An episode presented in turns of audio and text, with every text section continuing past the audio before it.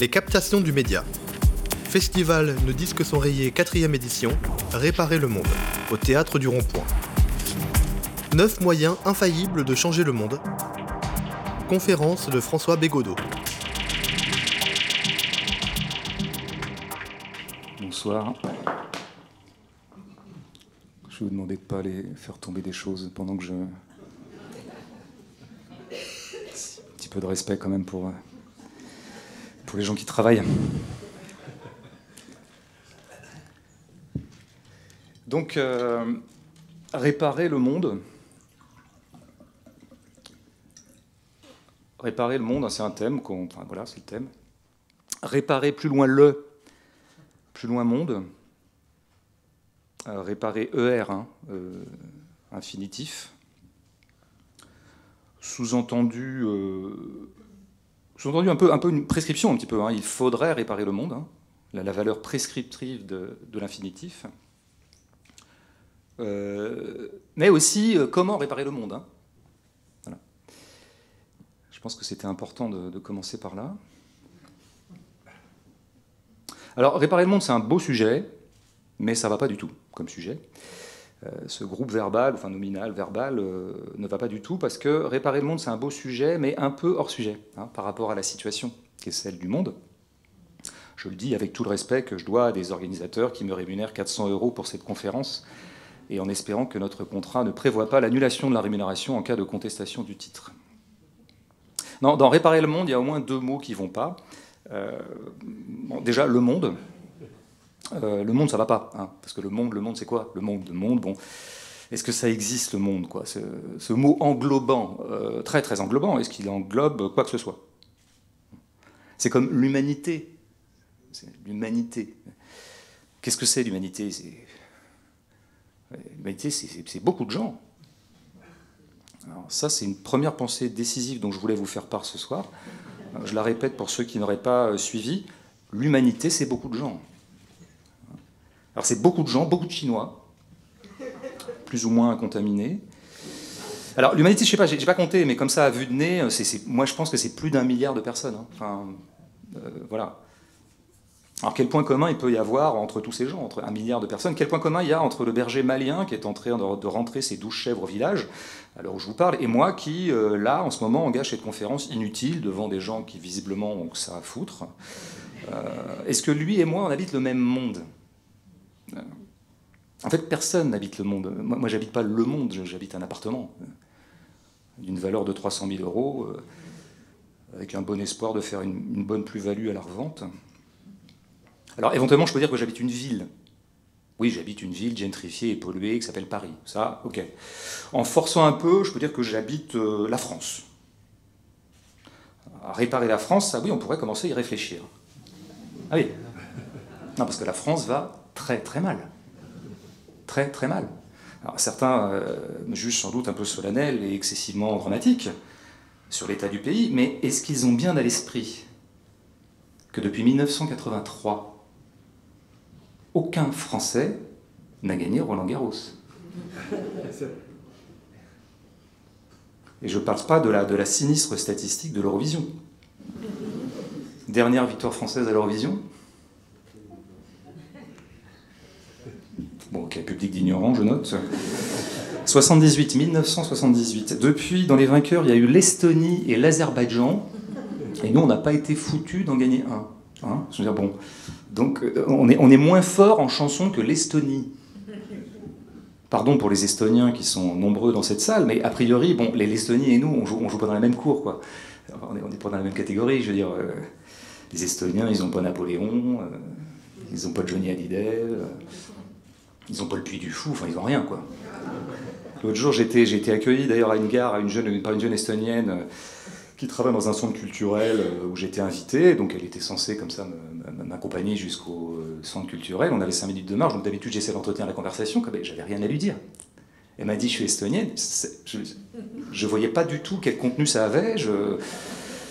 C'est quand même rien ce pays. Quoi. Ça aurait été une roumaine, par exemple, j'aurais dit oui, Ceausescu, enfin, on aurait dit des trucs. Il y aurait eu des. des la Colombie, la drogue, ça se passe bien. Bon. Estonie. Bon. Donc 1978, Marie-Myriam, euh, Victoire de Marie-Myriam, dernière victoire française. L'oiseau et l'enfant, c'était le titre de la chanson, et je cite Comme un enfant aux yeux de lumière, qui voit passer au loin les oiseaux, comme l'oiseau bleu survolant la terre, voit comme le monde, le monde est beau. Alors on retrouve la notion de monde. Euh, l'auteur de ces paroles postule que le monde existe et puisqu'il est le sujet d'un attribut qui est beau. Mais est-ce que le monde est vraiment beau? C'est une question qu'on pourrait poser euh, au parolier, hein, qui d'ailleurs répond. Il répond dans la chanson oui, il est beau dans les yeux d'un enfant. Hein c'est ce que dit la chanson. Euh, dans les yeux d'un enfant, bah, finalement, la guerre au Yémen, c'est pas si moche. Alors, dans les yeux de lumière d'un enfant, hein, c'est dans le texte aussi. Les yeux d'un enfant sont toujours, c'est ce que nous dit le texte, hein, les yeux d'un enfant sont toujours des yeux de lumière, car il est un enfant. Et ça, ça pourrait être un premier moyen d'embellir notre monde, hein, ce serait de changer nos yeux, nous les adultes, pour retrouver nos yeux de lumière d'enfant. C'est une première hypothèse de travail, c'est une première préconisation. Alors en revanche, je déconseille de se doter d'oreilles d'enfants, hein, parce que vraiment les enfants ont quand même des goûts de merde en musique. Enfin, ça c'est bon là c'est affligeant, un enfant qui chante ou qui euh, c'est-à-dire que les enfants n'ont pas d'oreilles, donc il ne s'agirait pas de prendre les oreilles d'individus qui n'en ont pas.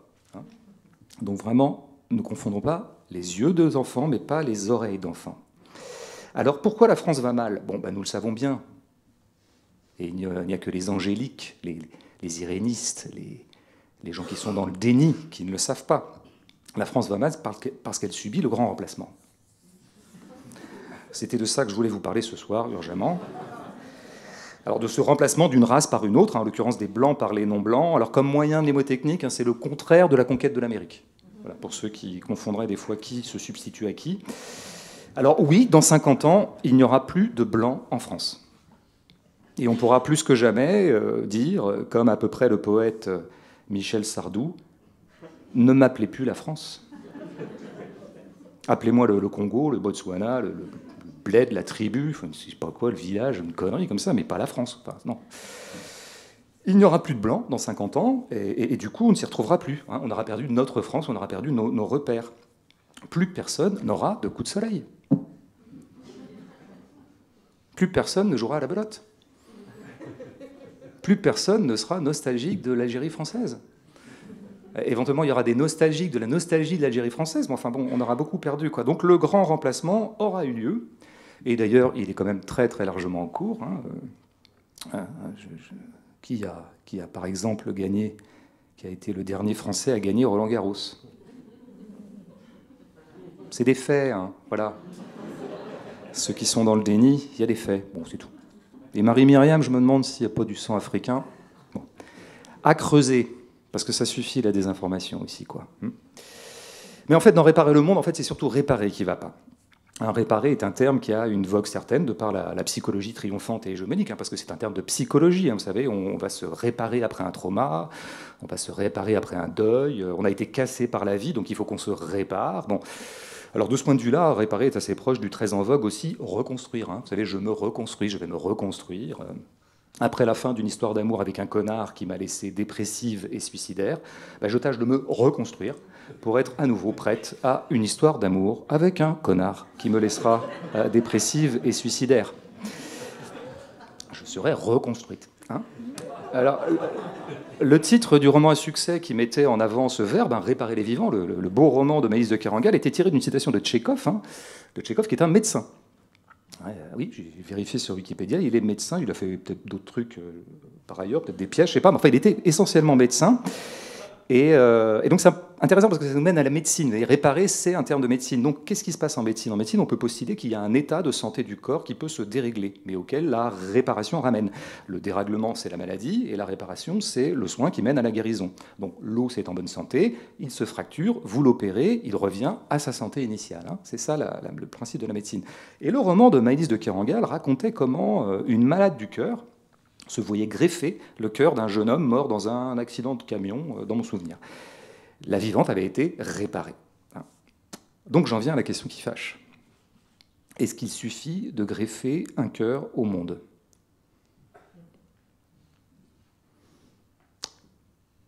Moi j'ai connu un greffé du cœur hein, qui était un con avant la greffe.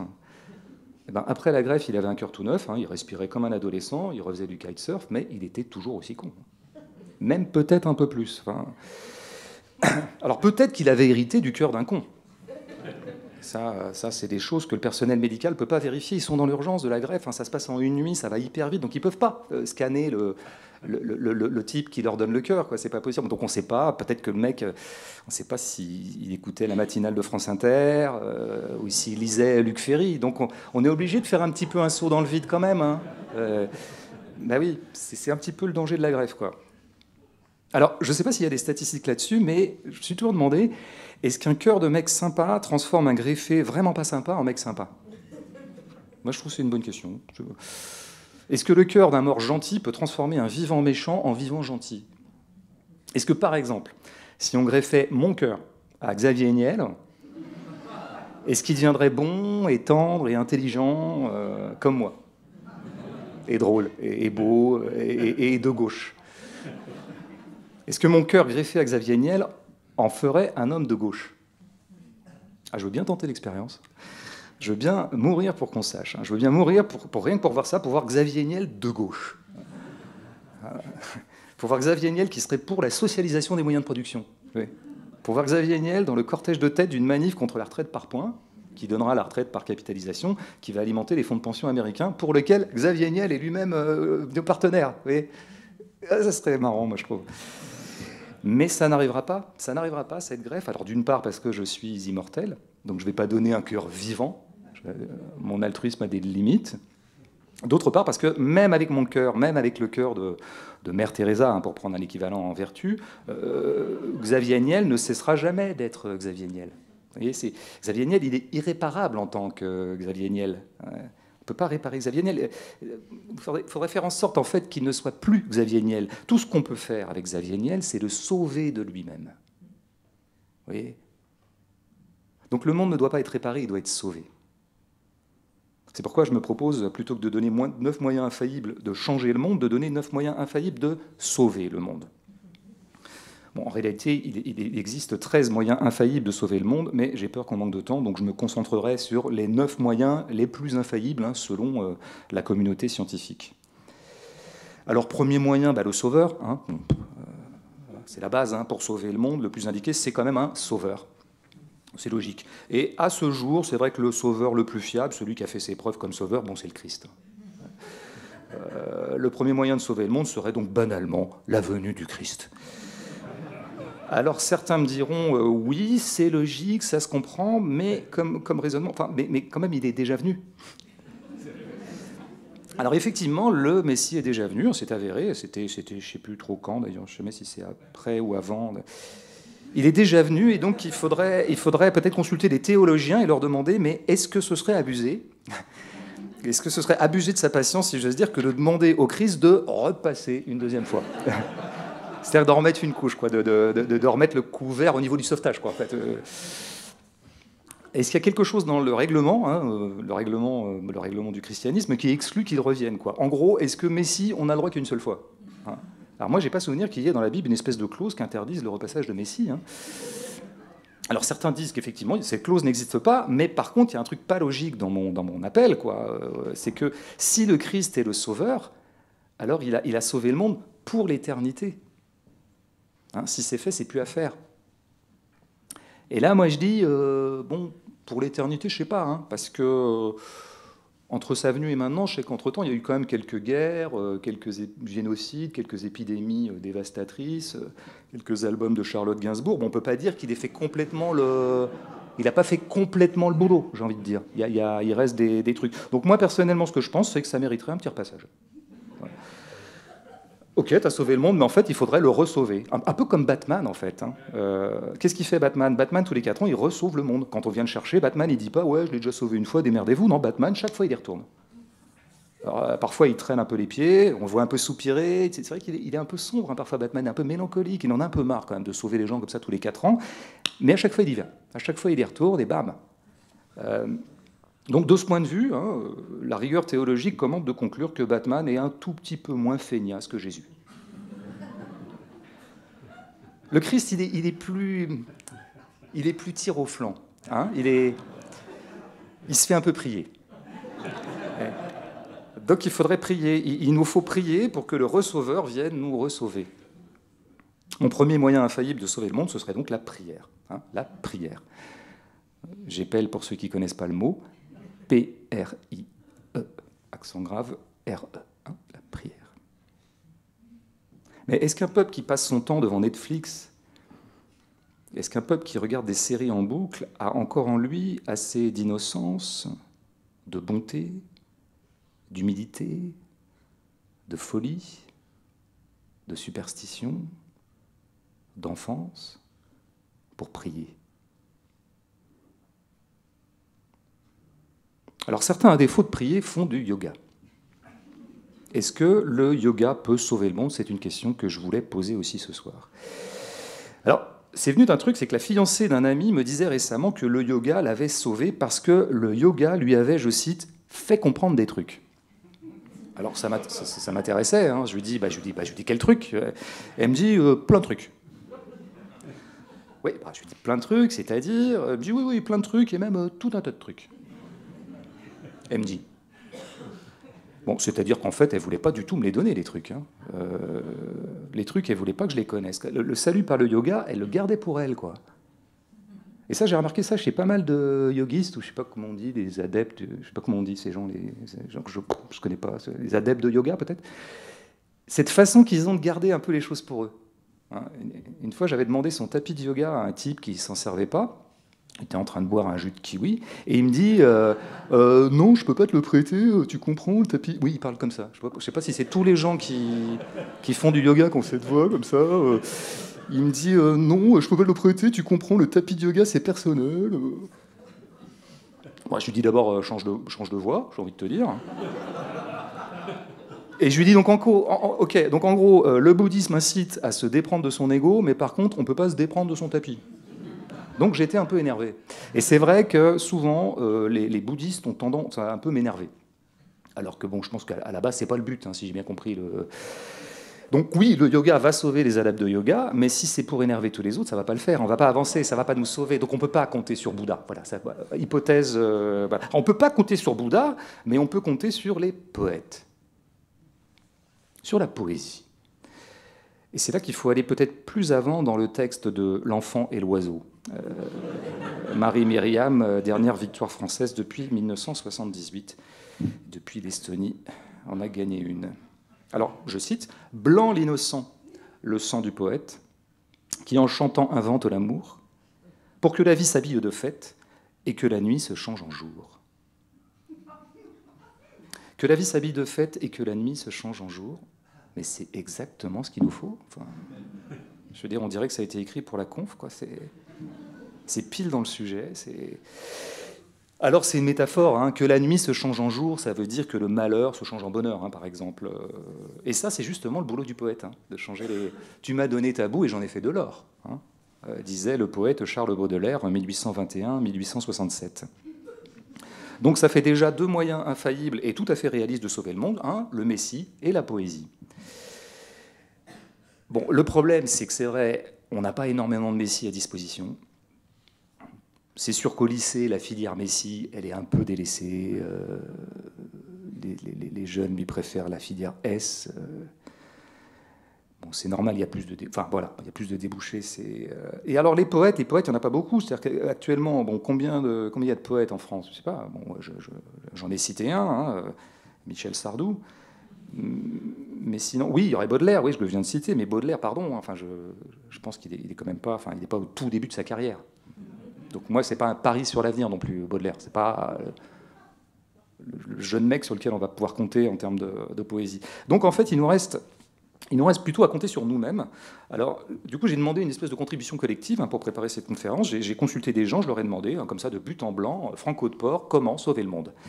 Et évidemment, j'ai commencé par consulter la meilleure d'entre nous, c'est-à-dire ma mère. Et alors, ma mère m'a dit Oui, il faudrait un vaccin contre la connerie Ma mère parle pas exactement comme ça, mais un peu quand même. Elle a un petit truc un peu euh, bam comme ça. Euh, c'est ma mère, quoi. Euh, alors elle me dit oui, donc il faudra un vaccin contre la connerie. Ah, je lui dis mais maman, mais c'est une très très bonne idée. Mais si un vaccin pareil est mis au, point, tu risques d'y perdre ton fils. elle m'a dit ah oui, ça c'est sûr, ouais. Ça c'est sûr. Mais au fond, ça n'avait pas l'air de trop la contrarier, donc du coup, on a, on a fini le gigot. C'est elle qui l'avait préparé. Ma mère est assez forte en cuisson de gigot. Le gigot de ma mère pourrait aussi sauver le monde, mais du coup, il faudrait quand même qu'elle en prépare énormément. Un réseau à peu près d'un milliard d'humains. Il faudrait 200 millions de gigots par jour et elle aurait plus du tout le temps de regarder Question pour un champion. Donc, euh, ah ben non, ce serait une solution qui entraînerait des problèmes. Ça. Une solution qui entraînerait plus de problèmes qu'elle en résout. C'est ce qu'on appelle une solution États-Unis. Hein. Une solution États-Unis en Irak. Euh, ou une solution États-Unis partout. ou alors on peut appeler ça le syndrome Libye, euh, syndrome BHL, enfin il y a plein plein de, variantes. Bon, du coup, je me suis dit, je vais reformuler, parce que bon, c'était pas, c'était pas très très fécond, hein, mon sondage auprès de ma mère. Et donc je me dis, avant de savoir, avant de demander ce qui peut sauver le monde, je vais demander aux gens ce qui pour eux va pas dans le monde. Hein, Qu'est-ce qu'on reproche au monde hein, c'est, un peu normal. C'est-à-dire qu'il faut ce qu'Emmanuel Macron ou un autre DRH euh, appellerait euh, faire un diagnostic partagé pour ensuite mieux remédier. Hein, diagnostic, remède. Donc par exemple, hein, un exemple de diagnostic, il y a trop de fonctionnaires, remède, supprimer des postes de fonctionnaires. Voire même supprimer le statut de fonctionnaire, euh, supprimer les fonctionnaires, hein. les exécuter, les pendre, les, guillotiner après un, écartèlement, enfin il y a plein plein de... Il y a plein de remédiations possibles. Et c'est là que je suis allé voir Philippe. Philippe Bachard, un copain. Je vais voir mon copain parce que Philippe, il est très bon en diagnostic. Hein. il, est, très très bon en morito et en diagnostic. C'est ces deux trucs. Donc je lui demande, Philippe, qu'est-ce qui salope le monde? Qu'est-ce qui pourrit le monde? C'est quoi vraiment le, problème quoi? Et là, il me dit tout de suite, mon beau-frère. Oui, je lui dis, mais, oui, mais Philippe, réfléchis à un truc plus universel. Quoi. Ton beau-frère, il, nuit pas à tout le monde. Il me dit, bah si euh, Je dis, mais non, ton beau-frère, c'est quand même pas le président de la Chine. Il me dit, si alors du coup, j'étais mal tombé, j'étais tombé sur un des rares mecs dont le beau-frère est président de la Chine. Enfin, c'est quand même vraiment pas de chance. D'ailleurs, je le savais pas, il m'avait jamais dit. Alors je lui dis, mais quand même, pardon, pense à un autre truc. dit, pense à un truc, tu vois, plus vraiment, un, truc vraiment mondialement toxique, quoi, euh, tu vois. Et il me dit, il réfléchit, il me dit, les films de Toledano et Nakash, il me dit. Mais je lui dis, mais non, bah non, bah non, non, Philippe, non, pardon, sauf le respect que je te dois, les gens ils adorent, les gens ils adorent ces films-là. Oui, mais il me dit, les gens c'est des cons. Donc là, on retrouve un peu l'hypothèse de ma mère. Hein. De vaccin, le gigot, question pour un champion. Il y a une cohérence dans la conf. Hein. Il me dit oui, les gens sont des cons au cinéma, les gens ils bouffent que de la merde, les films de Toledano et Nakash, c'est du poison, c'est le cancer. Dis, euh, t'exagères, il y, en a, y en a des biens. Euh, c'est comme les noirs, c'est comme les handicapés, il y en a des biens. quoi. D'ailleurs, ils ont, ils ont fait un film avec, euh, comment ça s'appelait déjà, le truc avec un noir et un handicapé qui étaient, qui étaient des gens bien d'ailleurs, dans le. Comment c'est le intouchable, intouchable, c'était bien, je lui dis. Je lui dis à Philippe, j'ai intouchable quand même, merde. Il me dit, ouais, ouais, ouais, bof. Enfin, ouais, bon, admettons. Mais t'as vu le dernier Il me dit? Je lui dis quoi le dernier? Ah, Hors norme, c'est le dernier. Je lui dis non, oui, oui, bon. Bah, bah, il me dit, c'est horrible, c'est du poison. Je lui dis, c'est pas, pire que le film de Caroline Forrest. Hein. Il me dit, elle a fait un film, Caroline Forrest tu vois bien qu'on est dans le n'importe quoi, tu vois bien que le monde est foutu. Si Caroline Forrest se met à faire des films, on est foutu, qui me dit. Je lui dis, eh oh, doucement, les procès ad hominem, hein, et a fortiori les procès ad feminem. Hein. On va pas s'en sortir avec de l'excès. Hein. À la rigueur, on peut trouver un compromis. Euh, je sais pas, faut, voilà, faut s'arranger. On peut peut-être virer Toledano, on garde Nakash. Enfin, il y, a, moyen, quoi. Et là, il me dit, ah, ben, ça, c'est tout, toi.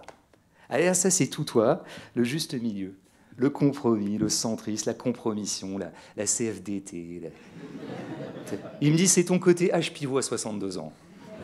Et je lui dis oh, euh, ça va les insultes. Hein. Euh, il, dit bah ouais non mais t'es vraiment qu'un mou, t'es un tiède. Dieu te vomit, il me dit. Je lui dis Dieu me vomit, il me dit Dieu te vomit. Je lui dis Dieu me vomit moi, il me dit Dieu te vomit parce qu'il vomit les tièdes. Il me dit le, le salut du monde doit être radical. On supprime tout. Toledano, Nakash, mon beau-frère, Caroline Forest. Et là, on commence un peu à respirer. Voilà ce qu'il me dit Philippe. Bon, donc j'avais quelques éléments. J'avais des pistes, hein, donc on finit le morito, on se quitte, et puis 30 minutes après, il m'appelle et il me dit ouais ça me turlupine ton truc, j'ai repensé là, et en fait euh, j'ai pensé à un autre truc, un, autre truc, alors vraiment, vraiment le truc à supprimer, le truc qui pourrit le monde, qui nous pourrit la vie, c'est le voile islamique. Il me dit. Il venait de regarder une chaîne d'infos, donc forcément ça lui avait mis le sujet en tête, quoi. Et, d'un seul coup, ça lui était venu, le fléau du monde, c'est le voile islamique. Et, là où je, l'entends, et là je me dis, euh, mais ouais, mais ouais, pourquoi j'ai pas pensé le, voile islamique, quoi? Diagnostic partagé. Euh. C'est évident que si tu supprimes le voile islamique totalement, tu fais un bien fou à plein de gens. Déjà, tu fais un bien fou à Alain Finkielkraut. Tu fais un bien fou à Jean-Michel Blanquer. Ça fait déjà deux personnes, deux personnes qui comptent, qui comptent les, Arabes. Et puis on sait que si on supprime, on sait que si on supprime tous les voiles islamiques au monde, eh bien instantanément, les glaciers cessent de fondre. C'est prouvé par le GIEC. Euh, il est aussi prouvé qu'une loi interdisant aux femmes voilées d'accompagner les sorties scolaires permettrait de regagner 4 mètres de plage sur l'île Maurice, hein, qui est gagnée par la montée des eaux. Euh, on sait surtout qu'à chaque femme voilée verbalisée, ce sont 10 abeilles qui sont sauvées. Vous avez donc un ratio de 1 à 10. 10 abeilles. Alors, 10 abeilles, c'est une moyenne, hein. des fois c'est 6, des fois c'est 14, mais c'est 10. Bon. Bon, alors après, euh, il n'est pas sûr que ça suffise, hein. parce que si, mettons qu'on verbalise une femme voilée par seconde partout dans le monde, ça suffira pas vu le nombre d'abeilles euh, supprimées, ça, ça, compense pas quoi. Il ne faut pas confondre cause importante et cause principale. Hein. Le, voile est une cause importante du dérèglement climatique, mais c'est pas la cause principale. Pardon Philippe. Parce que là, on est quand même dans du lourd, on est dans, sauver le monde au sens littéral, on, est sur du sauver la planète, là. Hein. Euh, donc, euh, enfin, sauver la vie sur la planète. Donc au dérèglement climatique, il doit y avoir une cause plus englobante, une cause plus générale, je dirais la, cause première presque. Hein. Alors je dis bien la cause et pas l'effet. C'est important. Souvent les gens confondent les causes et les effets et ça, ça crée des, catastrophes théoriques et intellectuelles majeures. Et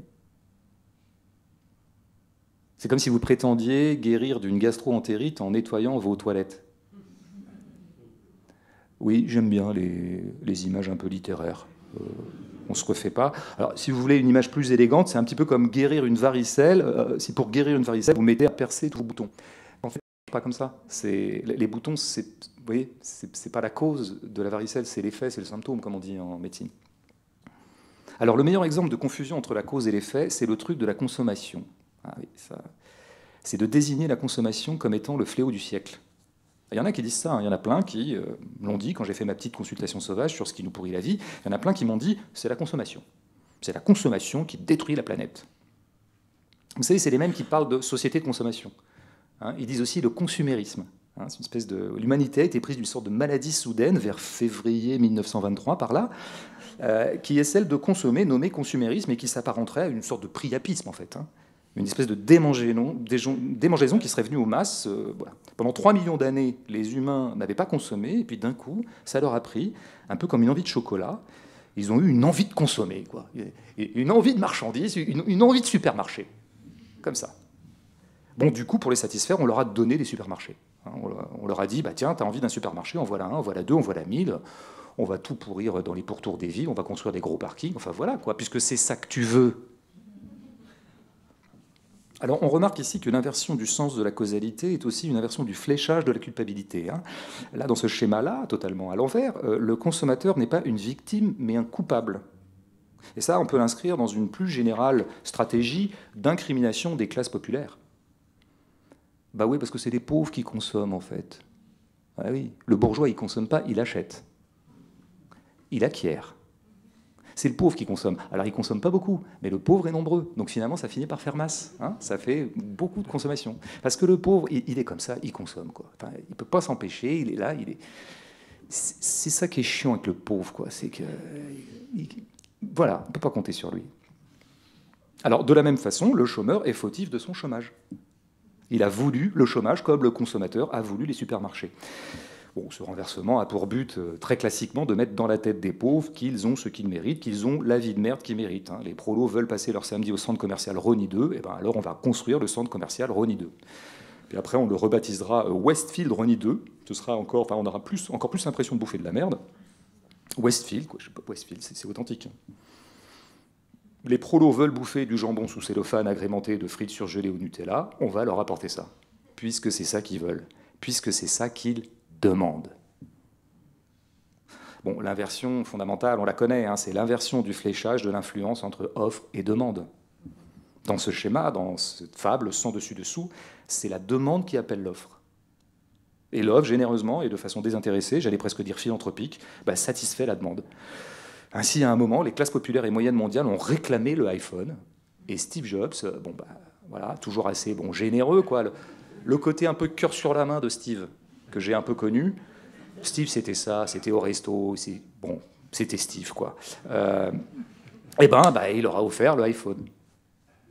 Bon, il se trouve qu'il n'aura pas exactement offert, hein. parce qu'il fallait bien rembourser les frais. Euh, ça coûte de fabriquer un iPhone, ça coûte de le répandre sur toute la planète, c'est une énorme logistique. Bon. Bon, il se trouve qu'il n'a pas seulement remboursé ses frais, c'est qu'au passage, il a fait un petit profit, petite plus-value. Petit... Mais ce n'était pas le but, c'est ça qu'il faut comprendre chez Steve et chez les autres. Euh, c'est-à-dire que le profit, c'est un bénéfice secondaire. Hein. Toutes les études d'économistes euh, de droite euh, montrent, les plus sérieuses donc, montrent qu'en commerce, le, le, profit, le bénéfice est toujours secondaire. Ça vient comme ça par surcroît par incidence, quoi, accessoirement. Bon, si en plus il y a du profit, euh, ok, je prends, mais franchement, euh, c'était pas le but, quoi. La même voix que le mec qui fait du yoga. Donc là, peut-être on tient un, on tient un truc. Eh oui, bah oui, oui.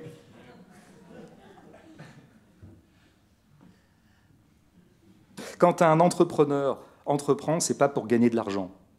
Les entrepreneurs, ils entreprennent pour petit a entreprendre car une vie sans entreprendre n'est pas une vie épanouie. Regardez, moi, je n'ai jamais rien entrepris, je n'ai pas une vie épanouie. Je n'ai pas une vie épanouie, il ne faut pas se mentir. Enfin voilà, euh, d'où qu'on prenne la chose, je n'ai pas une vie épanouie. parce que je n'ai pas entrepris. Petit B, ils entreprennent pour donner du sens. Donner du sens à leur vie, donner du sens à la vie, euh, donner du sens comme on prendrait un enfant par la main pour l'emmener vers demain. Petit c, contribuer au progrès de la société et à la concorde entre les humains. Fin de l'élément de langage. Alors, donc on dira, euh, des gens me diront, bon, ouais, mais enfin, tu, leur inventes des intentions un petit peu quand même euh, bizarres. On ne sait pas en fait, on ne sait pas leurs intentions aux entrepreneurs. Tu n'as aucune preuve que c'est que c'est ça qu'ils veulent, quoi, donner du sens, tout ça, quoi. Mais je lui dis, mais si, la preuve on l'a. Elle est factuelle, elle est tangible, elle est scientifique. C'est la publicité. Euh, le slogan d'Apple, c'est pas fais péter la thune, espèce de pigeon. C'est think different. Alors je traduis, pense différent, pense différemment, pense autrement, euh, pense hors des clous, pense hors de la boîte, pense out of the box, comme on dit euh, chez les managers qui sont des modèles de subversion. Eh bien, nous allons prendre au mot, nous allons prendre au mot les managers, nous allons penser différemment, nous allons penser différemment des managers. Nous allons penser hors de la boîte de la grande entourloupe. Nous allons renverser le renversement des effets en cause et des victimes en coupables. Nous allons remettre le rapport cause-effet dans le bon sens. Nous allons remettre le monde sur ses pieds, comme disait Karl Marx. La consommation n'est pas une cause, c'est un effet. La consommation est l'effet d'une cause qui est la production. Le producteur, pour écouler ses produits payants et qui ont pour seule vocation de l'enrichir, doit les faire acheter, les faire consommer. Le producteur, le propriétaire des moyens de production, hein, parce que ce producteur-là ne produit rien, comme on sait. Le producteur produisant toujours plus, il a intérêt à susciter toujours plus d'actes de consommation, à les stimuler, à y inciter, à attirer la masse vers la marchandise, et on sait très très bien comment il s'y prend. Pourquoi le producteur produit toujours plus? Parce qu'il est pris dans une logique d'accumulation inhérente à ce qu'on appelle le capitalisme, qui repose sur une permanente et structurelle augmentation du capital. La consommation est l'effet d'une cause qui est la logique intrinsèque du capital. Alors, un autre exemple d'inversion de la cause et de l'effet, vous savez, c'est ceux qui prennent comme cause de tous nos maux les réseaux sociaux. Ah oui, ils disent, oh, les réseaux sociaux. Alors, il n'y a pas les réseaux sociaux comme cause en soi. Hein. Hors de la pensée magique, il n'y a pas les réseaux sociaux comme cause en soi. Les réseaux sociaux ne procèdent pas d'une demande, mais d'une offre. Il n'est pas vrai qu'en 1993, j'y étais, nous ressentions un manque, un manque cruel de réseaux sociaux. Il n'est pas vrai que nous étions pris de frissons de fièvre qui étaient diagnostiqués comme une carence en réseaux sociaux. Je n'ai pas souvenir qu'en 2004, une pétition mondiale ait été lancée pour réclamer l'invention de Facebook. Mark Zuckerberg a créé Facebook alors qu'on ne lui avait rien demandé. Hein. Il l'a créé pour se marrer, pour se faire des nanas, puis pour gagner du fric.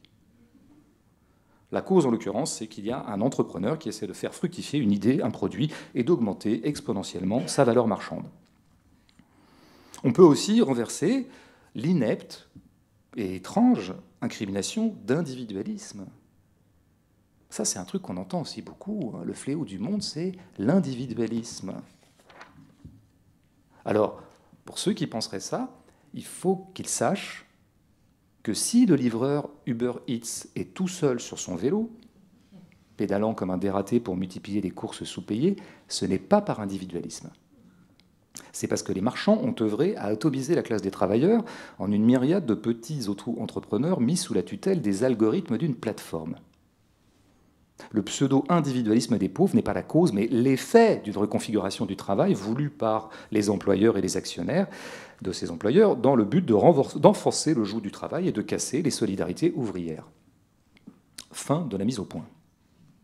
Dans les trois cas, consumérisme, réseaux sociaux, individualisme, nous observons une même cause, une cause expliquant tant de phénomènes qu'elle peut sans trop forcer être érigée en cause des causes, et de cette cause des causes, nous pouvons déduire une stratégie. Si jamais un Messie venait à manquer, nous sauverons le monde en concentrant notre stratégie de salut contre le capitalisme. C'est le capitalisme qui fait qu'il y a quelque chose comme un monde. C'est le capitalisme qui est le principe unificateur. C'est le capitalisme qui lie mon destin et celui du berger malien. Ah oui, là, il y a un lien. Alors, je sais qu'ici, dans cette salle, je ne prêche que les convertis. Euh, je sais que le monde de la culture est de gauche. C'est-à-dire qu'il est de gauche radicale, puisqu'il n'est de gauche que radical.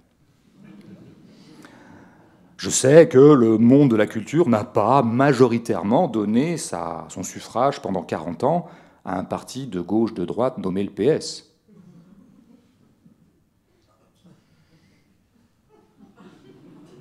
Je sais que le monde du théâtre n'a pas voté euh, Emmanuel Macron, euh, le candidat du capital, euh, dès le premier tour en 2017.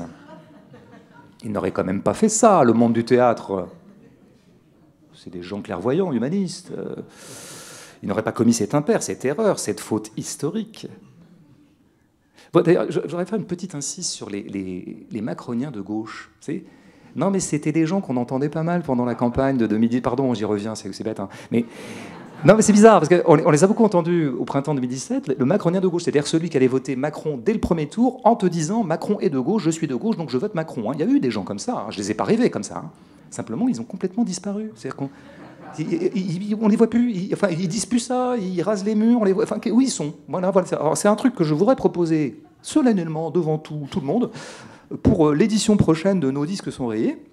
C'est que chacun dans cette salle, vous aurez un nom, trouverait un macronien de gauche disparu, ce qui fera donc à peu près 600 euh, macroniens de gauche. Euh, et, donc l'an prochain, ici même ou peut-être dans une salle plus grande, on les mettra tous sur scène et on fera ce qu'on appelle une autocritique. Ah bah ouais, moi j'aime bien l'autocritique parce que moi j'aime bien Les gens ils se disent oui l'autocritique c'est quand même un peu violent. Moi j'aime bien. Moi j'aime bien le principe. Parce que quand même, tu peux pas dire n'importe quoi tout le temps, vieux. Donc il y a quand même un moment, il va falloir que tu rendes compte. Donc bon, à mon avis, anticipant, je pense qu'on aurait, on aurait deux schémas. Il y aurait, y aurait ceux qui diraient désolé, désolé, je, c'est vrai, je, pensais être de gauche et j'adorais Macron. Or, je vois bien maintenant que Macron est de droite, assez même euh, dur. Bon, donc en fait, je suis de droite, pardon. Euh, voilà, autocritique, nickel, quoi, super, ok, euh, cool, mec, cool. Et il y aurait une deuxième catégorie plus importante, c'est le, type, alors c'est l'inverse, ou presque l'inverse, c'est le type désolé, désolé, euh, je, crois, je suis de gauche, mais je croyais que Macron était de gauche. Maintenant, je me suis bien rendu compte qu'il n'était pas de gauche, donc désolé, j'ai fait une erreur en pensant qu'il était de gauche. Alors là, ok, d'accord, on est déjà bien content d'entendre ça, tu as fait un bel effort déjà, par contre, tu vas pas t'en sortir comme ça. Non, non, il va vraiment falloir que tu travailles sur toi euh, pour quand même te demander en profondeur, faire un travail analytique, hein, j'ai envie de dire, euh, pour dire quelle brume dans ton cerveau, quel brouillard accumulé dans ton cerveau depuis 40 ans t'a pu te faire croire une seule seconde qu'Emmanuel Macron était de gauche? Ah, Il faut que tu bosses, mon vieux, quoi. Hein voilà. Donc c'est à ça qu'on va. Si le mec est prêt à bosser, on aura des sanctions qui seront euh, des sévices physiques, mais calmes. Et si euh, il est prêt à vraiment travailler sur lui, bon voilà, on se quittera euh, tranquillement, peut-être avec des peines de prison, parce que faut marquer une limite. Il faut poser une sanction, comme dit euh, notre ministre de l'Intérieur que je, je, déjeunais avec lui hier. Il faut poser des sanctions. Il faut poser des sanctions. Bon, donc voilà. Donc on aura fini ce petit travail. Pardon pour l'incise. Je, je, reprends. Donc de toute façon, de toute façon, ce soir, donc personne n'est concerné par, par ce schéma-là. De toute façon, j'avais demandé de ne pas les laisser entrer.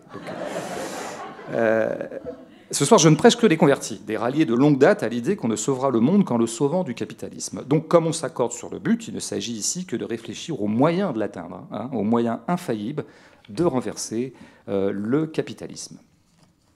Alors, je dis renverser, je ne dis pas réparer. Hein, J'y reviens un petit peu. Euh, réparer le capitalisme, ça voudrait dire qu'il est seulement en panne. Et ça, ça induirait qu'il y a un bon état de marche du capitalisme. Donc mettons par exemple un serial killer. Il se casse la jambe. Il est paralysé, mais du coup on le répare, hein, euh, serment d'Hippocrate. Bon, on l'opère, on le plâtre, et hop, ça y est, il est de nouveau en état de marche, en état de pleine santé, en état d'aller de nouveau en gambadant, violer et égorger des jeunes femmes. Ceux qui parlent d'un bon état de marche du capitalisme, ce sont les mêmes qui parlent des, excès du capitalisme. les excès du capitalisme. Et alors, il y en a, d'autres, hein, il y a pas mal de. Les déviances, les dérives. Hein, les excès, les déviances, les dérives du capitalisme. Le capitalisme, en fait, pour eux, ça marche. Il faut juste corriger les dérives. Hein, euh, pour revenir à l'état où ça marchait bien, où ça roulait bien, où on pouvait, euh, voilà, on était en bonne santé pour aller égorger des jeunes femmes. Alors du coup, il présuppose qu'il y aurait un état, un état de bonne marge du capitalisme. Il y a eu un moment où le capitalisme c'était cool, quoi, c'était chouette, enfin, c'était, c'était la fête, quoi. Alors, ça serait quoi? Ça serait quoi cette période en fait? La bonne période, l'âge d'or du capitalisme, un peu. Voilà.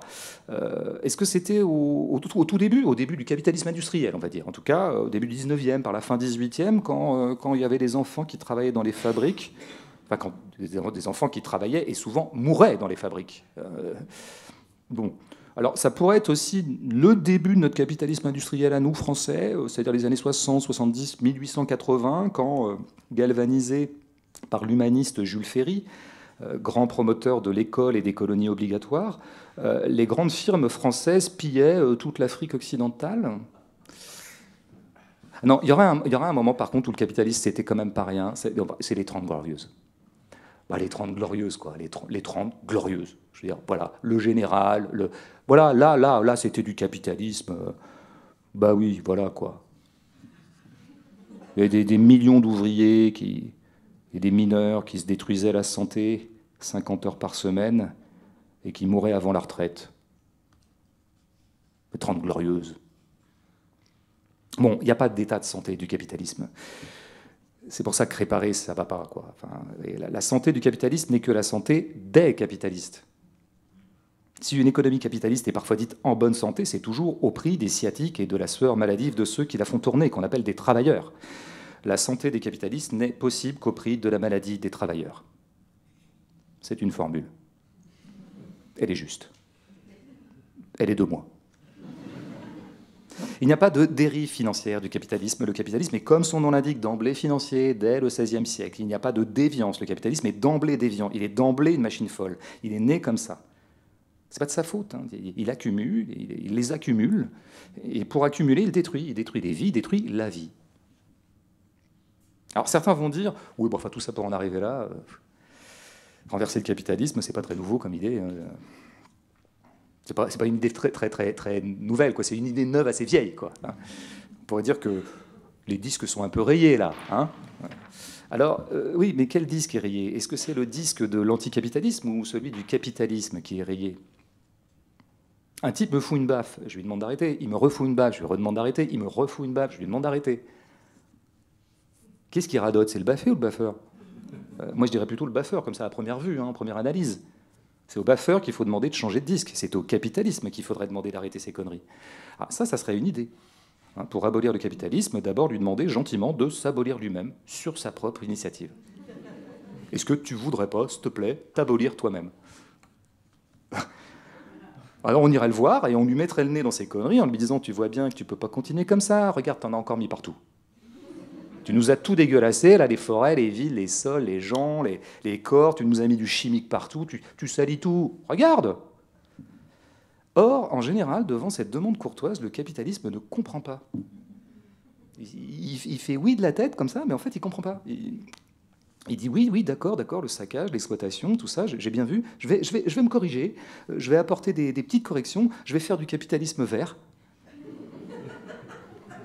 Et le lendemain, il a oublié. Il était bourré la veille, il a oublié, il sait plus ce qu'il a dit. Il recommence, il refait venir du sable du Qatar pour bétonner de résidences de luxe un littoral épargné, euh, pour lancer partout des chantiers d'un an qui surpollueront tout l'alentour et feront suer 10 heures par jour des ouvriers marocains et afghans. Bon, il est reparti, quoi.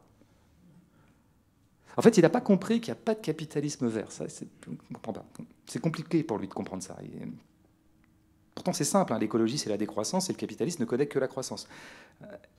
Il lui faut l'élevage industriel, il lui faut faire décoller toujours plus d'avions, il lui faut tout bousiller, il lui faut la peau des mammifères. Donc on renversera le capitalisme que contre sa volonté. Hein. Désolé. Il faut donc le forcer, il faut neutraliser les capitalistes eux-mêmes. Alors on peut commencer par les neutraliser littéralement, hein, concrètement, je dirais physiquement. On peut commencer par kidnapper Bernard Arnault, l'emmener de force dans le bois d'une ZAD, euh, l'attacher à un arbre euh, et tourner autour de lui en chantant des chants indiens et en s'arrêtant parfois pour le chatouiller sous les bras. Euh. Bon, la perspective est tout à fait alléchante, hein, mais est-ce que ça suffira à neutraliser le capitalisme? Je ne sais pas, parce que vous attachez Bernard Arnault à un arbre. Bon, ben, pendant ce temps, les enfants Arnault, ils ne sont pas attachés. Ils ont les mains libres pour continuer à faire tourner la boîte. Non, parce que alors il faut savoir un truc, c'est que tous les enfants Arnault, de deux mariages ont des responsabilités à LVMH, hein, le groupe de Bernard Arnault. C'est par fidélité à leur père. Et ça, je trouve qu'à l'heure où la paternité est quand même beaucoup mise à mal, notamment par la PMA, bah, je trouve que c'est des gestes qui sont assez beaux. Quelque part, à leur échelle, petit colibri, bah, les, enfants Arnaud, bah, ils sauvent le monde aussi. Bravo à eux. Ils font leur part. Alors par exemple, Delphine Arnaud, elle a intégré le groupe LVMH à l'âge de 24 ans. Elle n'a même pas pris le temps de vivre pour elle. Quoi. Elle n'a même pas pris le temps d'un parcours professionnel où elle aurait pu montrer des compétences, montrer son mérite. Tout de suite, elle a voulu servir son père. Bah, admiration, applaudissements, quoi, c'est tout. Bah, big up, big up Delphine, euh, pardon. Et ensuite, elle a été nommée directrice générale adjointe de la maison Christian Dior qui appartient à LVMH, avant de devenir directrice adjointe de Louis Vuitton qui appartient à LVMH, et elle est également membre du conseil d'administration du groupe LVMH. Donc tout ça, je le tiens, c'est factuel, hein, je le tiens d'un article de Gala. Bon, c'est pas plus mal qu'autre chose. Hein, d'un article de Gala qui conclut par cette belle phrase euh, Une réussite professionnelle qui va de pair avec une vie privée épanouie Delphine Arnaud est en effet la compagne de l'homme d'affaires Xavier Niel. C'est un bon article, moi j'appelle ça du journalisme. Bon, voilà. Euh, bah oui, bah oui. Alors, est-ce que si on greffait mon cœur à Xavier Niel, est-ce qu'il serait encore amoureux de Delphine Arnaud? Est-ce que d'ailleurs Xavier Niel est amoureux? Est-ce que les riches sont capables d'amour? C'est pas sûr. Hein c'est pas tranché cette affaire. Alors, niveau enfant, vous avez aussi Alexandre, 26 ans, Alexandre Arnaud, qui est coprésident du bagagiste de luxe Rimova, racheté en 2016 par LVMH. Frédéric, aussi polytechnicien, euh, comme son papa. Toujours le, respect du père, la loyauté au père, est devenu à 22 ans responsable des montres connectées chez l'horloger haut de gamme Tag Heuer, qui appartient à LVMH. Et Gala ajoute Et si Jean Arnaud, qui a eu Brigitte Macron comme prof, Elle n'est pas prof, elle est... C'est écrit dans Gala. Donc... Et si Jean Arnaud, je le découvre en même temps que vous, qui a eu Brigitte Macron comme prof, est toujours un peu jeune pour se lancer dans le business familial, il a toutefois fait son stage ouvrier dans la boutique Louis Vuitton des Champs-Élysées. Stage ouvrier. Il a mis les mains dans le cambouis. Mais c'est important. C'est important aussi de voir ce que les ouvriers y vivent pour après bien les exploiter. Et il y a aussi Antoine Arnaud, qui est né en 77 et qui écrit Gala, encore une fois, c'est ma source, a lui aussi hérité du sens des affaires de son père. Alors la petite coquille, il n'a pas hérité du sens des affaires de son père, il a hérité des affaires de son père. Pas du tout pareil, donc peut-être en cas de réédition de l'article, il faudra leur signaler. Et Gala ajoute, euh, après une idylle avec Hélène de Fougerolles, un nom assez prolétaire, Antoine Arnaud tombe sous le charme du mannequin russe Natalia Viodanova en 2011. Le couple a aujourd'hui deux fils. Alors c'est ça l'emmerdant. C'est qu'ils font des enfants, qui eux-mêmes feront des enfants. En fait, ça ne s'arrêtera jamais. C'est-à-dire que la reproduction des riches, c'est sans fin. Quoi. Je veux dire, c'est le clonage des élites, c'est permanent. Quoi. Donc bon, on se retrouve avec énormément de gens. Ça fait quand même, bon, ça fait énormément de monde à séquestrer. Ça demande énormément d'arbres, énormément de cordes pour les attacher. Euh, énormément d'Indiens pour tourner autour, énormément de mains pour chatouiller. Il euh, faut une très très grosse ZAD, quoi. Et comme on n'est pas des chiens et qu'on veut les héberger quand même l'hiver, qu'ils n'aient pas trop froid, euh, bah, il nous faut une grande grande maison, il nous, faudrait, il nous faudrait un château à la rigueur. Et avec un peu de malchance, euh, le château appartiendra à la famille Arnaud. Donc tu te retrouves à kidnapper des gens chez eux, c'est bizarre. Ça, ça va pas en fait, ça marche pas. Ou alors vous leur rachetez le château avant, racheter le château à la famille Arnaud. Mais bon, pour l'instant, on n'a pas les moyens de se le payer. On est trop pauvres. Hein. Les révolutionnaires, ils sont pauvres. Ils ont besoin de dons. Euh, c'est pourquoi les 400 euros que je touche ce soir seront intégralement euh, reversés à moi. Euh. Bon, de toute façon, quand bien même on neutraliserait tous les Arnaud, cousins, petits cousins compris, LVMH ne cesserait pas de tourner. Pour la raison simple qu'un dirigeant, on sait bien, ne sert à rien, ne fait rien. Vous pensez bien que le petit dernier, là, qui est responsable des montres connectées, mes couilles, euh, il ne les fabrique pas, les montres. Enfin, il ne les conçoit pas, il ne les fabrique pas, il ne les transporte pas, il les porte éventuellement. Euh, ça, c'est sa contribution à la chaîne de production, je pense. Donc séquestrer les actionnaires, ça sert éventuellement à démontrer qu'ils ne servent à rien, que les détenteurs du capital ne branlent rien, et que le monde se passerait très très bien d'eux, mais ça bloque rien. Hein? Alors, à ceux qui veulent tuer les riches. Un petit point là-dessus. Euh, oui, vraiment, sur l'assassinat de riches, juste un petit, un petit topo. Ceux qui veulent tuer les riches, je voudrais dire ce soir solennellement qu'ils se méprennent. C'est un projet qui est louable, c'est un beau projet de vie, c'est un beau chemin, c'est un beau chemin euh, co-construit, mais c'est assez vain. Ça fait du bien sur le moment, mais la minute d'après, on n'est quand même pas plus avancé. Hein. On a même un petit sentiment d'amertume.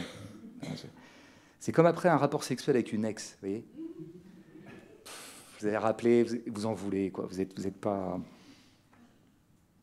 Pas bien. Et après un rapport sexuel avec une, une ex riche, c'est pire. Vous prenez une double dose d'amertume. Moi, ça m'est arrivé une fois, bah, tiens, justement, c'était avec une des filles de Brigitte Macron ben, je me sentais pas bien. J'étais, j'étais, euh, j'étais amer, ouais. ouais. ouais.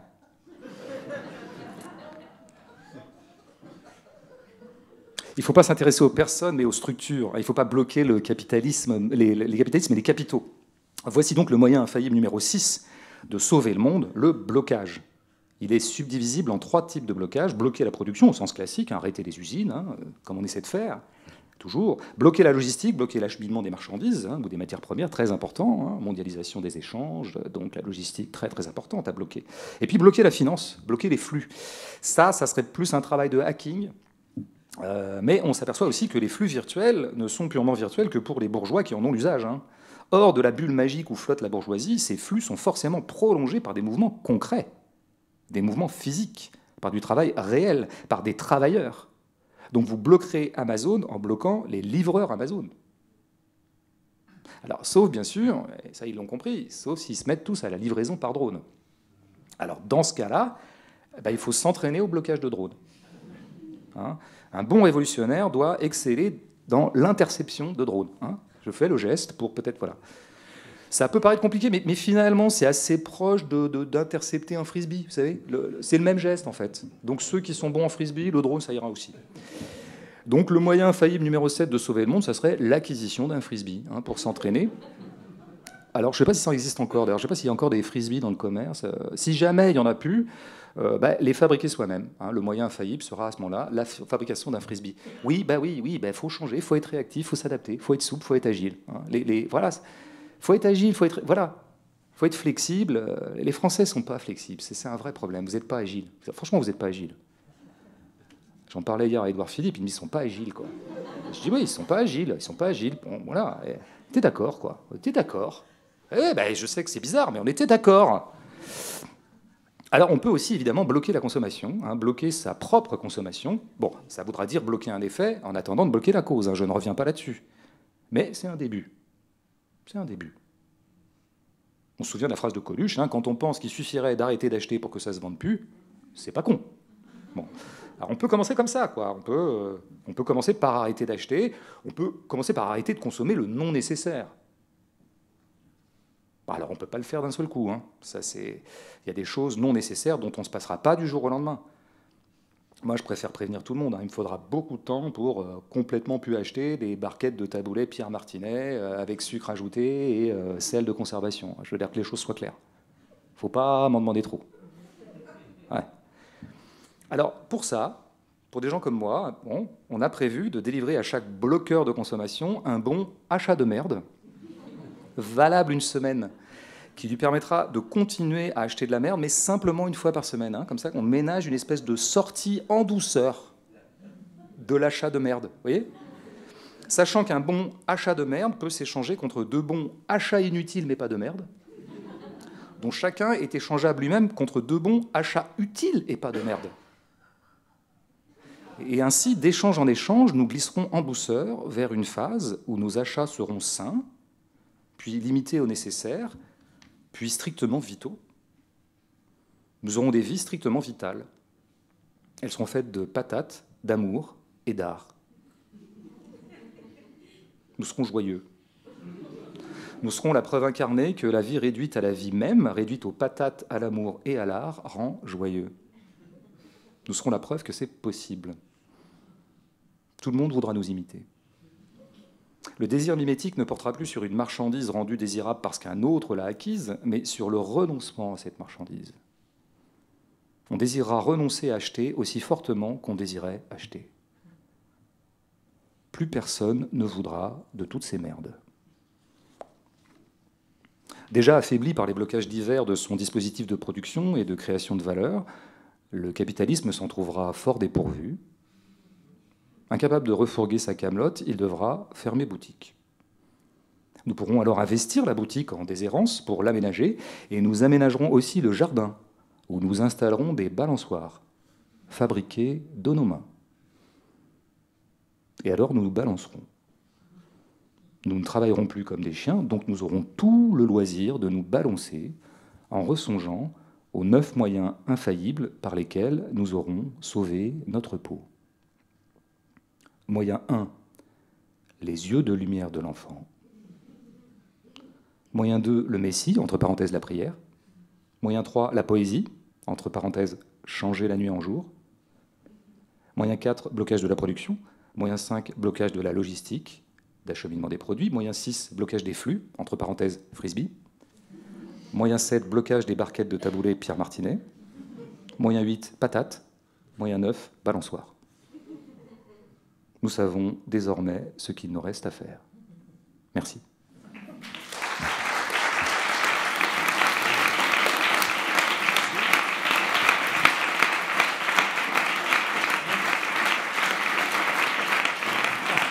Merci.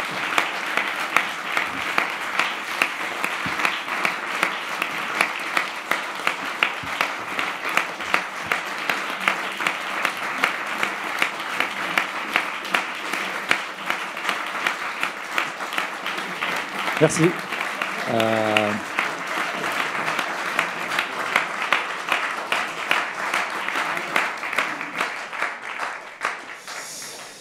je crois qu'on avait prévu une petite phase de, de, questions avec Jean-Daniel.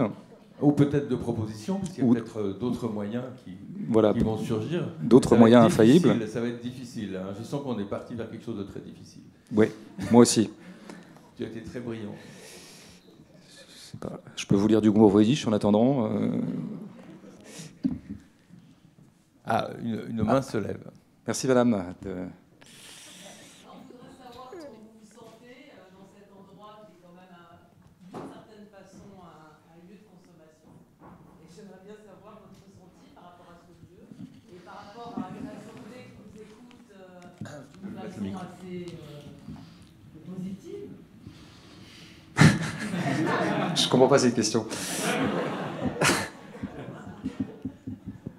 Est-ce que par rapport à ce que je raconte, euh, d'être dans un, on est, est-ce qu'on est vraiment dans un lieu de consommation? Oui, on est dans un lieu de consommation, de consommation culturelle. C'est pas un lieu de prière. On est, disons, dans le stade intermédiaire entre la consommation de taboulet Pierre Martinet et, euh, et la prière. Donc ça va, c'est pas indigne d'être ici, je trouve. Merci d'ailleurs au rond-point de, de m'accueillir et d'accueillir surtout la lecture de l'histoire de tout à l'heure. Est-ce que j'ai répondu à votre question, madame en fait, on se connaît, je lui avais demandé de poser une question parce que je savais que ça serait merdeux. C'est Panchika Vélez avec qui je travaille au théâtre. Je savais que ce serait merdeux. Donc euh, j'ai posé une question. T'es une amie, Panchi T'es une amie. Moi, je pense qu'on n'est pas obligé de poser de questions. Mais on peut en poser si on en a une. Ça serait sympa, puisque tout ça est en direct, euh, que vous posiez la question dans le micro. Qui, voulait poser une question Non, mais c'est très court. C'est pour ceux qui sont derrière, en fait. Voilà, c'est pour tout le monde. On va voir la pièce de théâtre après. Est-ce que tu peux nous parler un peu de... Moi, je ne vois pas, j'ai lu les livres. Et qu'est-ce qu'on va voir? Et Comment est-ce que. voilà. Euh, alors, c'est pas pièce de théâtre, ça serait quand même un tout petit peu. Voilà, c'est une pièce de théâtre en, devenir, parce qu'on aimerait bien, avec Valérie Gras et la metteur en scène, que ça aboutisse à quelque chose de l'ordre du théâtre. Là, ce soir, Christophe Bro, qui a gentiment euh, voulu, euh, enfin, accepter, de, alors que je l'ai prévenu il n'y a pas si longtemps que ça. Euh, euh, il va faire une lecture, mais une lecture qui est quand même très mise en espace, comme on dit un peu, l'espèce de truc intermédiaire entre la lecture et la mise en scène. Vous verrez, il y a quand même pas mal de choses. Euh, c'est moi qui ai fait le découpage du texte, mais c'est Valérie qui euh, s'est occupée de, de, la mise en espace. vous verrez qu'elle a, inventé beaucoup de choses pour faire un peu saillir ce, ce texte. C'est ça. Après, j'ai découpé. C'est compliqué de découper un texte. Il fait 230 pages, je crois, dans mon souvenir, ou 220. Une lecture d'une heure, je crois, ou un peu plus, une heure dix ça doit être l'équivalent du quart du texte. Euh, et encore, du cinquième. Donc euh, évidemment, euh, c'est compliqué de découper un texte et de ressaisir une cohérence alors qu'on est quand même en train de l'amputer de, de, 4 cinquièmes. Bon, là, je l'ai fait, et puis en, collaboration avec Valérie, on pense, je pense que le découpage, finalement, ressaisit assez bien le parcours du livre, j'espère. Mais vous allez voir un bon comédien, déjà, à la base, Christophe Bro. Moi, j'ai une question euh, à te poser bah, après ta, conférence formidable. Je te remercie. Euh, en fait, euh, c'est comme si on. Enfin, moi, ce que j'entends, c'est qu'on est, on est, on est comme une ammonite à l'intérieur d'un rocher.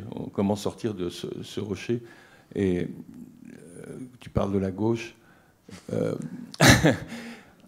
en fait, euh, devant le monde, le monde où il y a des milliards de Chinois, d'Hindous, enfin le monde qui grandit, le monde qui se développe, et la, conscience qu'on a que ce monde ne pourra s'équilibrer dans la justice qu'à un niveau de vie de l'ordre de la patate.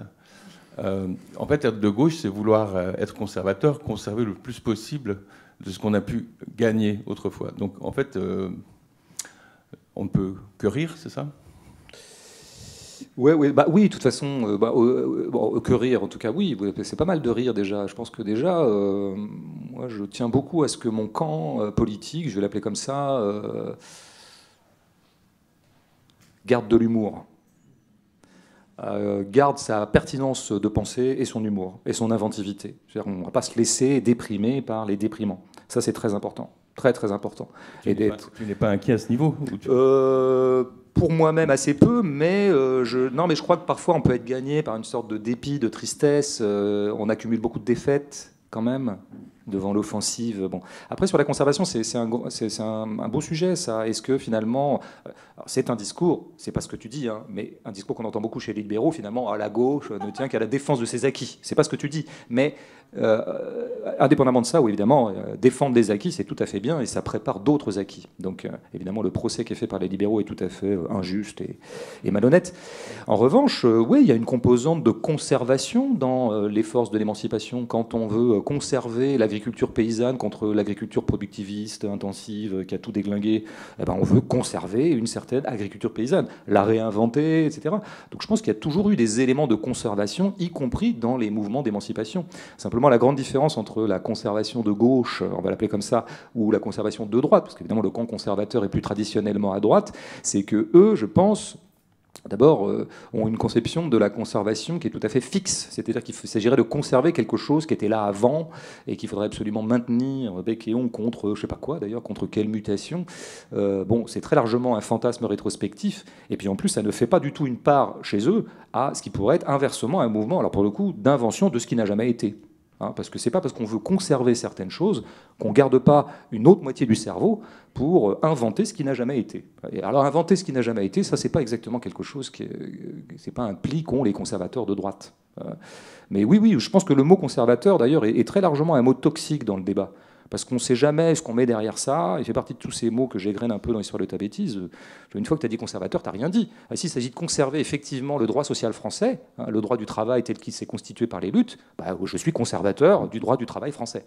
Et à ce titre-là, euh, Macron euh, n'est pas du tout conservateur. Il est, euh, il est je sais pas quoi d'ailleurs, mais il n'est pas conservateur. donc il faut toujours savoir de quoi on parle. Donc le mot conservation n'a aucun sens en lui-même. Il faut vraiment le maintenir absolument. Parce que sinon on se met à dire n'importe quoi. Je ne sais pas ce que je vais vous demander exactement, mais je rebondis sur ce que vous avez dit tout à l'heure sur le rire. Euh, est-ce que les Français ont une façon de rire différente des autres? Vous êtes française? Non. Ah, c'est pour ça que vous posez la question. Et donc là, vous êtes en train de me dire, je me suis pas du tout marré ce soir. Donc, euh, et là, les Français ils se marraient. Donc, est-ce qu'il y a un truc qui est propre à ce pays de rire à des blagues de merde? En fait, c'est ça. Je décrypte assez bien la, la question. Hein. C'est, disons que la bouée de secours, elle est. Oui, c'est ça en fait. Oui, c'est vraiment ça que vous vouliez dire. J'aime beaucoup. Nous, avons notre estonienne. Non, non, mais euh, vous êtes de quel pays, madame?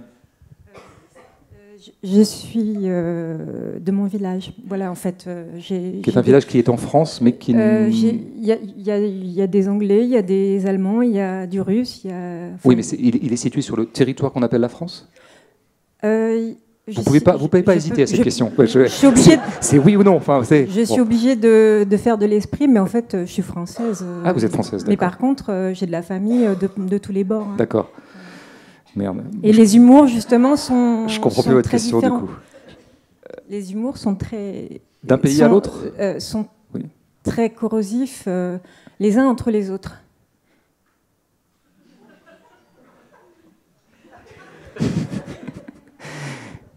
Ben, écoutez, je le note, hein. les humours sont donc très corrosifs, les uns entre les autres. Euh, j'ai un paradigme alternatif à te proposer, François, mais je crois pour répondre à madame, c'est très difficile d'être français, euh, par expérience. C'est que pour être français, il faut vraiment se, réclamer de Diogène et être capable de rire aux blagues de François Hollande. Et ça, c'est chose très difficile. Bah, moi, je suis pas français dans ce cas-là, parce que je suis, tout, à fait incapable de faire ce que tu viens de dire.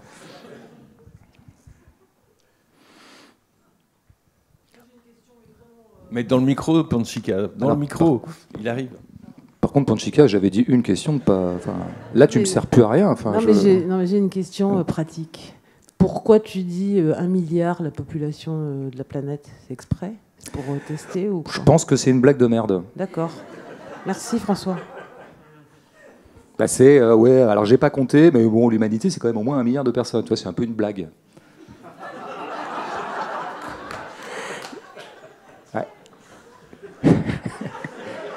Tu n'es pas française. En fait, Panchika est basque, donc. Ça marche pas Ça marche pas. Moi, j'étais pour vous donner l'indépendance très très tôt. Hein.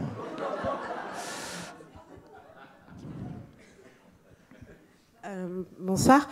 Ma question, c'est, euh, vous dites euh, la gauche, les valeurs de gauche, il faut préserver ça, conserver. Et pourquoi la gauche, quand me concernant ou concernant les gens comme moi qui sont d'origine étrangère, on nous renvoie toujours à nos, origines ou au fait qu'on est exotique ou on est là juste pour le couscous ou pour les pour les fins d'année ou c'est, Vous parlez de qui? Là Qui vous a fait ça? Non, mais je parle euh, en général de la politique, par exemple. Non, mais vous dites les gens de gauche, ils font ça. Et oui, ah, oui, toi, oui, es là pour le couscous. Euh. Exactement, exactement. Hmm. Je trouve que c'est assez. Euh, en fait, je trouve qu'on a. Moi, me concernant, il y a un mépris qu'on développe à travers. ben, pour ces gens-là. Parce qu'on ne nous regarde pas comme, euh, comme, des, euh, comme des Français, alors qu'on est complètement français. On nous regarde comme exotiques, etc. Donc je trouve ça, euh, je trouve ça blessant. Hmm. Je, trouve, euh, je trouve ça extrêmement blessant qu'il faut partir à l'étranger pour qu'on Hmm. soit considéré comme français. Et qu'en France, euh, ici, euh, on, vient nous voir juste pour, euh, dans nos quartiers, on soit juste pour euh, acheter son, son shit, etc. Et voilà. Et, Après, il faut quand même avouer aussi que souvent. Bah oui, aussi, merde. euh, ouais. Être marrant, vous. Changer de commerce. Non, je vois à peu près ce que tu veux dire. Je, vois à peu près. C'est-à-dire, ça serait un petit peu les manœuvres un peu politicardes de la gauche et par exemple du PS, mais pas que, pour aller un peu draguer les populations issues de l'immigration dans les quartiers quand ça les arrange et pour faire des voix au municipal, mais sans véritable considération. Je vois bien hein, cette condescendance. Je vois bien.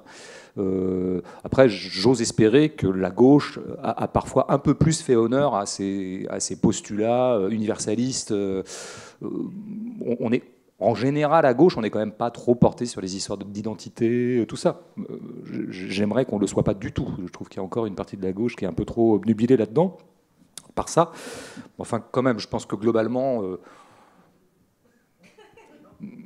Non, bon bah non, d'accord, ok. Donc en fait, on est vraiment des cons. Enfin, c'est... Ok. Bon. Alors, on peut s'arrêter maintenant, ce qui sera très bien pour la préparation du spectacle, à moins qu'il y ait une dernière question. Sinon, vous pouvez retrouver François à la librairie, euh, qui se trouve juste en dessous. Une question là. Ah, voilà. Euh, je voulais savoir, euh, à titre personnel, si vous êtes euh, heureux de, de, de l'in- de l'in- de l'influence, en tout cas de- des résultats de votre travail, de manière générale, de ce que vous faites. euh. Non mais, euh, par rapport à, à cette chose-là de réparer le monde et d'avoir une, une influence sur, euh, sur son environnement. Du coup, voilà. Franchement, euh, bon, alors après, il faut, savoir de quoi on parle, quoi, parce que globalement, est-ce qu'on parle, par exemple, du poids économique des choses? C'est ça aussi, avoir de l'influence, avoir des lecteurs, ça veut dire pouvoir en vivre. Bon, de ce point de vue-là, moi, je suis pas, euh, je suis pas, fais pas partie des millionnaires de la culture ou de la pensée, mais ça va, j'ai plutôt de la chance. Je peux, bon. Après, sur ce que, moi, j'ai pas envie d'avoir une influence sur les, les, les- gens. Enfin, c'est pas trop le sujet, en fait. Pour moi, ça marche pas comme ça, en fait. C'est euh, tout le monde pense, tout le monde pense. Et notamment, je dirais, euh, du côté d'une certaine gauche de gauche, je trouve que ça pense. Et je suis, moi, très client de la pensée des autres. Donc j'écoute beaucoup les autres, moi. Moi, j'écoute beaucoup d'autres intellectuels ou d'autres gens que je peux rencontrer dans des associations, dans des machins, dans des trucs. C'est-à-dire que, voilà, on pense tous ensemble. On pense, on pense, je pense. C'est pas, c'est pas, pas sympatoche que je suis en train de dire. Hein. C'est pas genre, euh, je vais pas dire non plus qu'on pense tous avec la même excellence. Euh, Tout le monde ne pense pas aussi puissamment que Bernard Friot, par exemple. Il n'y a aucun problème. Mais ça pense, ça pense partout. Et les intellectuels là-dedans, moi je suis un semi-intellectuel d'ailleurs, parce que voilà, euh, ils, peuvent, participer à la délibération et à la réflexion commune, à l'émancipation euh, euh, des uns et des autres. Ils peuvent, à leur échelle, parce que eux ils ont du temps, parce qu'ils sont rémunérés pour ça. Moi j'ai eu du temps pour préparer une conférence, parce qu'on me rémunère, parce que c'est ma raison sociale. Bah, donc du coup j'ai le temps de réfléchir à quelque chose, euh, et je peux vous délivrer le produit de cette réflexion, entre guillemets, ce soir. C'est comme ça que ça marche, en fait. C'est plus un statut social qui me permet d'être plus en vue que le tout venant des gens qui pensent chez eux, qui pensent en lisant, qui pensent en... Bon, vra- vraiment, je, je- c'est- tout sauf une réponse démago. hein. C'est vraiment resituer les choses. euh, C'est Tout ça, c'est de l'effort collectif. Et puis, effectivement, il y a des gens plus en vue que d'autres. Euh, Quand je parle d'influence, je parle de, de résultats concrets sur euh, ce que vous faites dans. dans Sur euh, l'état de la France? Oui. Ah voilà, faut être modeste, quoi. Faut vraiment être modeste. Moi, depuis que je suis un personnage public, les choses se sont dégradées à une vitesse énorme. Donc, est-ce qu'il y a un rapport de cause à conséquence? Je ne sais pas. Peut-être qu'il faudrait que je me pose la question. Mais non, ouais. Ouais, donc on se voit euh, à tout à l'heure. Merci, merci.